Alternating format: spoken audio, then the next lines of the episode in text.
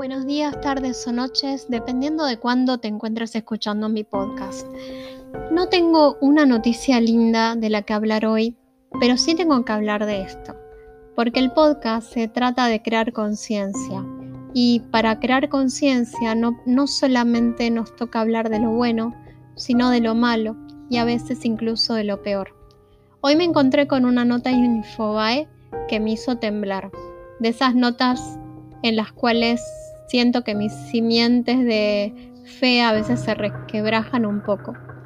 Aunque siempre voy a seguir creyendo que hay una inteligencia creadora y que es buena y que es amor. Pero hay tales creaciones que dan a veces que pensar no solo qué estaba pensando Dios cuando los creó, sino para qué vinieron al mundo, ¿no? Eh, el título es, y es una nota fuerte, pedían menos de mil pesos para violar a una nena, la historia de horror del linchamiento de una pareja en Herley. Básicamente, esta pareja santafesina ofrecía su nena a abusadores por WhatsApp y por las redes sociales. Mil pesos para que si vivís en Latinoamérica te des una idea de cuánto es, o si vivís en España, o si vivís en otras partes del mundo y me estás escuchando, Mil pesos hoy por hoy te sirve para comprar comida, ni siquiera para llenar un changuito, que es como le decimos al carro del supermercado. Mil pesos se te pueden ir en tres o cuatro cosas para comer. No que porque sea más plata fuese más valedero, pero de alguna forma hasta lo hace más ruin.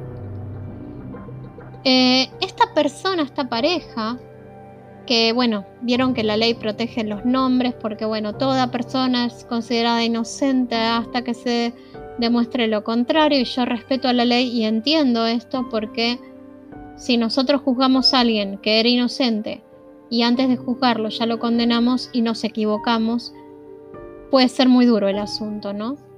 Pero bueno, esta señora, por decirle señora, vivía en la casa que ocupaba en Herley junto a una pareja con cinco chicos, cuatro de ellos entre 9 y 4 años suyos, y con un, escúchate esto, un crucifijo en la pared. Acá viene el tema de esta idea pedorra de te vas a salvar por tu fe en Jesús y toda esa porquería que te llena en la cabeza. A ver, lo que te salva es tu alma. ¿De qué te sirve la fe en Jesús si estás vendiendo a tu nena? ¿De qué te sirve que le pidas perdón si estás vendiendo a tu propia hija, a hombres, y lo filmás? ¿Dónde tenés a Jesús? ¿En el trasero? Es algo que me indigna, me indigna que aparte sean, que tengan el tupé de poner a Jesús. Cara rota es poco, me quedo corta con cara rota. Así que ahora, ahora les sigo hablando.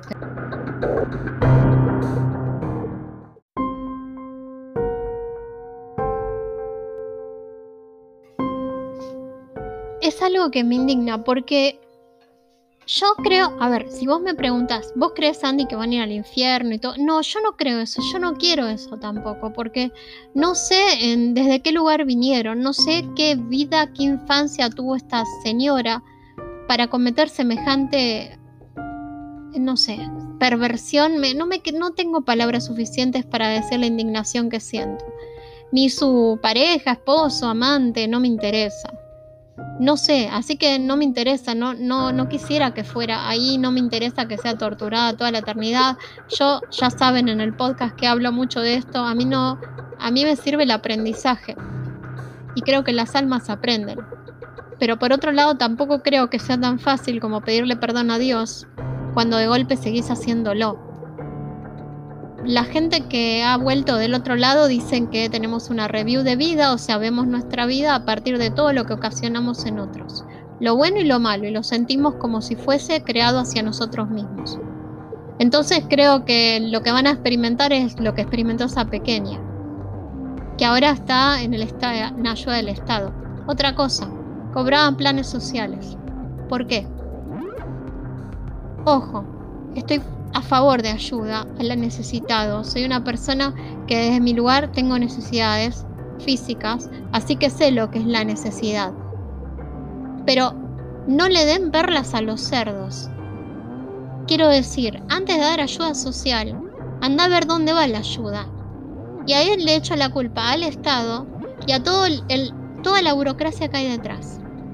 Hace muchísimos años ni siquiera estaba Fernández al poder, así para el que diga, ay, esta es anti-K, anti-pro, no me interesa un pomo a mí ni pro, ni K, ni, ni nada, porque acá me tienen repodrida con la grieta. Yo lo que quiero gente decente, es tan difícil. Y quiero que el dinero vaya al necesitado. No quiero que el dinero vaya a delincuentes. ¿Es tan difícil de entender? ¿Es tan difícil de entender que yo no quiero que se le pague una mamá que viola a los nenes? ¿Tan difícil de entender? Es como que yo de una pensión a un discapacitado, como hubo en San Luis un caso hace muchos años, por eso te digo, no va ni siquiera contra este gobierno, va contra el sistema, en todo caso, que tenía una ayuda por discapacidad y después se enteraron mucho tiempo después de que la nenita discapacitada estaba atada a una cama. La plata tiene que ir con control. ¿A dónde va el dinero? ¿Va a los que necesitan o van a, a abusadores? Me indignan estas cosas porque sé lo que es la debilidad y me indignan los seres malvados que hay en este mundo, que no tienen ni siquiera un poco de moral, ni la mínima, ni la mínima, porque si querés prostituirte, prostituite vos. Es tu hija, debería ser tu reacción como madre protegerla, ante todo y para todo. Y no me vengan con la pobreza. Cuando era chica viví delante de una villa. La gente trabajaba por sus hijos. No usemos excusa la por, habla por pobreza. La pobreza es parte, pero no es todo. No es todo porque muchísima gente pobre es decente y muchísima gente pobre se pegaría un tiro antes de hacer eso. Y hay gente rica que prostituye a los hijos, así que no. Es una perversión, es una enfermedad mental, es maldad, es un demonio influyendo, no lo sé. Lo que sé es que si no controlamos a dónde van las cosas, no estamos protegiendo a los que necesitan. Si vos das un plan, controla quién va. Si vos lo das una asignación universal por hijo, controla que tengan que alimentarse, que los usen para los hijos. Es tan difícil entender. Es mucha la indignación porque para colmo vivo en una situación de pandemia. Hay tanta necesidad, muerte. Ahora que los hospitales, no sé, no tienen camas, estamos, estamos con un eh, despiel atómico. Y para colmo tenemos este tipo de gente. ¿Qué aporta esta gente? ¿Y van a estar presos? No, no creo. ¿Por cuánto tiempo? ¿Y qué pasa con todos estos nenes? ¿A dónde van? ¿A dónde van? Porque ni siquiera sé si el sistema del Estado tiene un lugar para ellos de verdad. Porque acá tenemos un montón de peros para adopción. Pero para el aborto, bárbaro y como que me, pudrió la sociedad nuestra. Porque al final sufren los que menos tienen, los que menos se pueden defender, son los que son más pisoteados una y otra y otra y otra vez. Y alguien tiene que hablar por ellos. ¿Y por qué digo estas cosas? Porque te tenés que avivar. Porque también en tu votación viene esto, también en lo que querés para tu país viene esto. Hay que defender a los inocentes, eso es lo primero. Siempre hay que defender a los inocentes. No tiene ningún sentido todo lo que hagamos si a los inocentes no les llega. Es como dar dinero para salvar una escuela y que en vez de llegar a la escuela se lo quede el político de turno. No tiene sentido una sociedad así. Y muchas veces las sociedades están así porque callamos, porque no nos importa. Y bueno, no me tocó a mí, total. Y bueno, pero capaz no es verdad. Y mismo a vos te digo, si vos sospechás de una situación de, maltrato, denuncia. Hay muchísimas víctimas en esta pandemia que lo vamos a conocer mucho tiempo después. Hay muchas mujeres abusadas, hay muchos chiquitos abusados, hay mucha trata, hay mucha maldad. Y si los buenos no hacemos nada, siempre va a seguir siendo así, porque nosotros no queremos hacer nada para que cambie. Igual siempre me queda la gran sabiduría de que Dios pone las cosas en su lugar. Y las cosas en su lugar las va a poner y de acá nadie se va sin pagar hasta el último maravedí. Y vamos a tener lo que sembramos, en este o en el siguiente mundo. Y para mí eso es bastante suficiente. Pero no del todo, porque también siento que nosotros como seres creados por Dios tenemos que hacer algo por un mundo mejor. Aparte de rezar, tenemos que actuar. Tenemos que defender al inocente.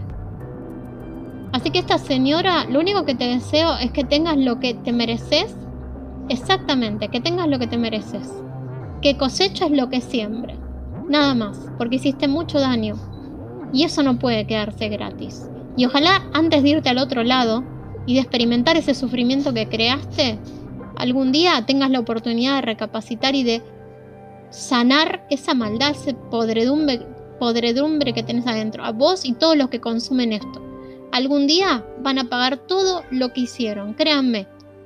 Espero que se den cuenta antes de que sea demasiado tarde, porque cuando las parca, la parca los venga a venir a buscar, ahí no hay ningún juez terrenal que les va a salvar de su condena. Muchas gracias.